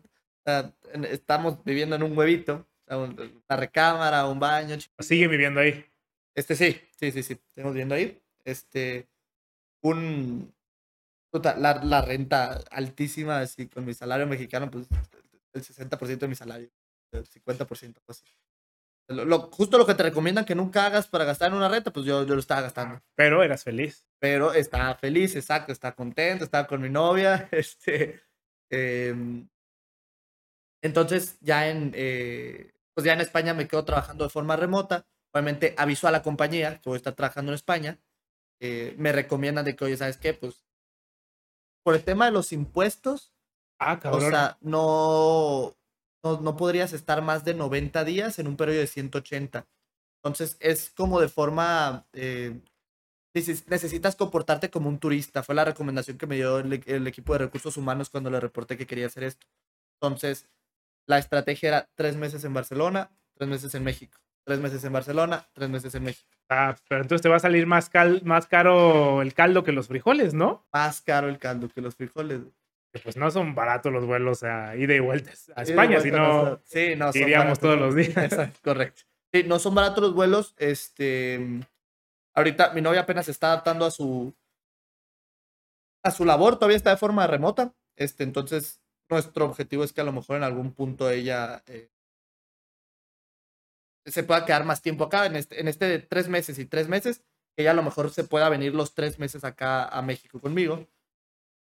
Y, y, y bueno, el plan a mediano plazo sería yo poderme mudar a, a España ya con un rol en España. Claro, es, es complicado como mexicano este, encontrar trabajo en España. O sea, obviamente me queda claro que no es así como que algo que vayan dando por la calle, pero ¿cuál es, cuál es como el- la estrategia que uno debería de seguir para lograr eso, sabes?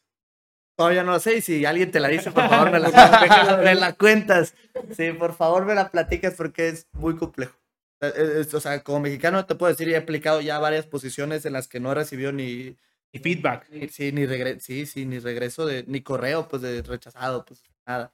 ya, o sea, ni siquiera hay algo que digas, bueno, esto me ha funcionado. nada. Exacto, exacto. Ahorita, ahorita, al día de hoy, no, porque recién acabo de arrancar mi búsqueda. eh, estoy en, estamos en abril, arranqué mi búsqueda en febrero. O sea, tengo dos meses nada. apenas. Tengo nada, exacto.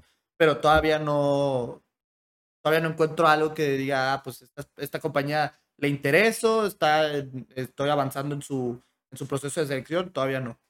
Por ejemplo, el proceso de visa de trabajo, este, es algo, o sea, tienes que resolverlo tú antes, te ayudaría si lo hicieses, quién sabe, ¿no? Mira, quién sabe, o sea, creo que sí te ayudaría si lo hicieses. O sea, si, si tú pudieras conseguir un permiso de trabajo antes de, eh, de emigrar a España, pues lo puedes poner en tu currículum, en tu LinkedIn y así, nomás para que sepan que, que ya la empresa no va a tener que hacer nada, porque ahorita lo que yo estoy buscando es que una empresa sponsoree Claro, o patrocine mi visa de trabajo, entonces es un proceso para ellos. claro, y aparte, pues si, si es algo que no que pueden solventar con talento local, dicen, ¿para qué pago más? No tiene Exacto. sentido. Exactamente. Entonces, lamentablemente mi experiencia pues todavía no me lleva a ese punto en el que sea algo tan especializado que nomás yo pueda hacer y que a lo mejor no lo pueden solventar con talento local. Entonces, ahí es donde entra uno de los, de los conflictos para, la para poder eh, entrar en el mercado laboral español. Ya, y dentro de la empresa, Dentro de la empresa lo he buscado. O sea, la el único problema es que los headquarters están en Madrid, no están en Barcelona. Entonces, todas las posiciones a las que podría aplicar están en Madrid. Entonces, lo, lo discutí con mi novia y le dije, oye, de estar en Madrid claro, a estar en pues aquí en México. O sea, o sea, yo preferiría estar, o sea, si no voy a estar en Barcelona, que es donde vamos a estar viviendo juntos, y es por lo que me estoy moviendo, mejor me quedo aquí en México y sigo desarrollando mi carrera hasta que una oportunidad se presente en Barcelona. ya. Y la opción de ella moverse a, a México, pues en realidad podría ser incluso la más barata, ¿no? Para La las más- empresas. Sea, Más la- barata para las empresas y de hecho para ella, o sea, yo creo que aquí, por lo que ella hace, debe de ser un, o sea, es un mercado que paga, que paga bien. Entonces, eh, sería la opción más barata y la que yo le he dicho de que, oye, pues, ¿por qué no, la, no nos la jugamos así? Eh, el único tema es, eh, pues, ella viene de Rusia y siente que hay mucha inseguridad todavía acá en el, en el país. Eh, o sea, exacto. Pero bueno, si vives en una burbuja, ahí no hay tanta No, no, exacto. O sea, pero para ella es muy difícil decir de que, oye, pues arriesgo todo, o sea, toda mi vida, de que yo salgo a las 12 de la noche, una de la mañana a la tienda y no hay bronca acá en España, a, ir a México a tener que estar eh, encerrada. A la una de la mañana no puedes estar en ningún lugar aquí en México. ningún lado. Definitivamente. Exacto. Exacto. Ya no voy a poder caminar en las noches sola, voy a sentir que tú me vas a tener que proteger. Entonces, pues digamos, fue una discusión ahí este, bastante intensa, pero eh, la realidad es que ya no está dispuesta el día de hoy a, mover. Entonces, este, ¿cómo, ¿cómo planeas proyectar tu futuro en ese sentido? ¿Tú vas a seguir buscando, buscando en Barcelona? Esa es como ahorita tu tirada número uno. Mi, tirada, o sea, no, la, la, realidad es que ya fui, fui, muy abierto con, este, con Masha. Este, mi carrera en, eh, mi carrera en México, pues e, es un poco más sencillo solidificar la carrera en México que buscar en España. Claro. Entonces, la primera tirada es seguir solidificando en, en México y alternadamente con seguir aplicando. O sea, yo voy a seguir mandando aplicaciones todos los días a, a, España y una vez que una, pues una posición que, que a mí me guste, o sea, que, que, que, yo quiera, en la que yo quiera estar, ahora sí ya la voy a tomar. Normalmente aquí hacemos dos preguntas. La primera pregunta es, eh, ¿qué le recomendarías a alguien que quiere estudiar ingeniería industrial? Yo creo que le recomendaría a tus 17 años, 18 años que estás estudiando ingeniería industrial o antes de meterte a la carrera, evalúa bien por qué quieres la carrera. Antes de, antes de tomar la decisión, o sea, evalúa bien por qué y cómo te ves ya una vez que termines eh, tu carrera y si te va a poner en el lugar que crees en el que quieres estar en, en el futuro. O sea, nunca vas a estar seguro en qué eh, pues qué carrera va a ser la que te va a hacer la persona, el próximo Jeff Bezos, pues nunca vas a estar seguro, seguramente es lo que más buscan. Este, entonces nomás ten segura una razón de por qué quieres esa, esa carrera y evalúa bien si es en verdad lo que tú A huevo. Y la segunda pregunta, este, normalmente va enfocada hacia el trabajo. Este, en este caso, no sé exactamente cómo, cómo hacer la pregunta, pero ¿qué le recomendarías? Es que, mm, ¿qué le recomendarías a alguien que quiere dedicar al... Es que, ¿cómo, cómo, lo digo? ¿Sabes? esta palabra que ni siquiera... No, a ver, Ruta.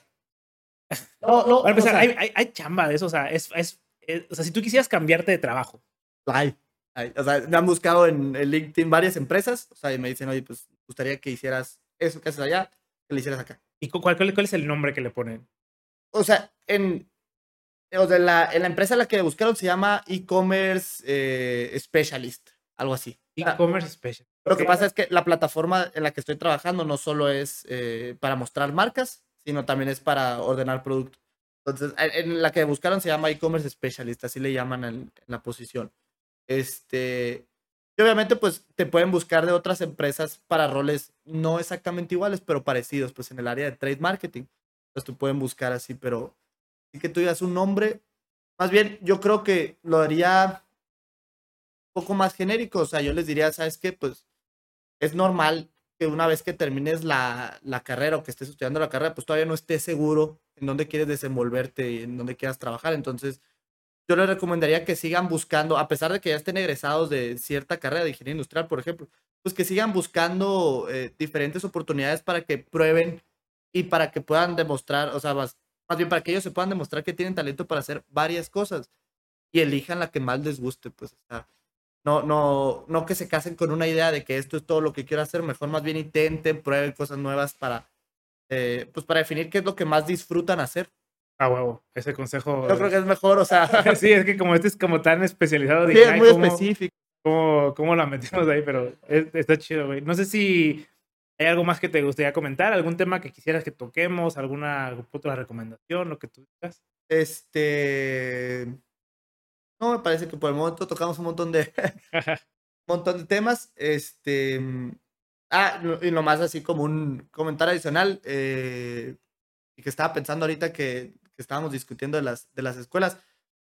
personalmente no creo que la escuela haga a la persona. O sea, yo siento que sea, la persona es la que le puede sacar el mayor jugo a la escuela, entonces no se preocupen tanto por estar en las escuelas más caras ni en las eh, pues, de mayor prestigio para el tema de conocimientos. Claro, exactamente. Es que siento que ahí es donde, donde entra mucho el juego. En cuestión de conocimiento, yo también no creo que exista ninguna otra vez. Justamente el comentario salía con otro ingeniero industrial que le decía una, una gran universidad y, él, y ella me decía, gran universidad, y yo le decía, bueno, tienes razón, no existe una gran universidad. No existen siquiera buenas universidades. Hay universidades y ya. Y hay cosas buenas, cosas malas, hay muchas cosas.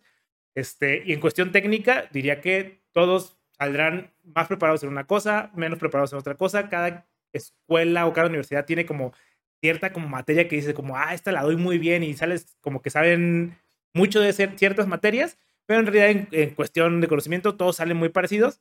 La única ventaja verdadera es eh, como ciertos conectes, ¿no? Que te da un empujón, pero que de todas formas tengas ese empujón o no lo tengas, los dos pueden terminar en el mismo lugar considerando que los dos estudiaron una carrera universitaria. O sea, no sería justo decir, es que tú no eres rico porque no quieres. No, o sea, hay, que, hay que tener, tampoco hay que decir, es que todos podemos llegar a ser cualquier persona. No, eso no es cierto. O sea, esa es una mentira, pero todos los que tenemos una carrera universitaria, sí tenemos la posibilidad de llegar a, los mismos niveles que cualquier otro egresado de una universidad. Pues ahí es, es, un, es un juego más justo que obviamente alguien que no estudió una carrera universitaria. Entonces, a huevo. No, pues este, muchas gracias, güey. No, gracias por la invitación. Dale, ánimo.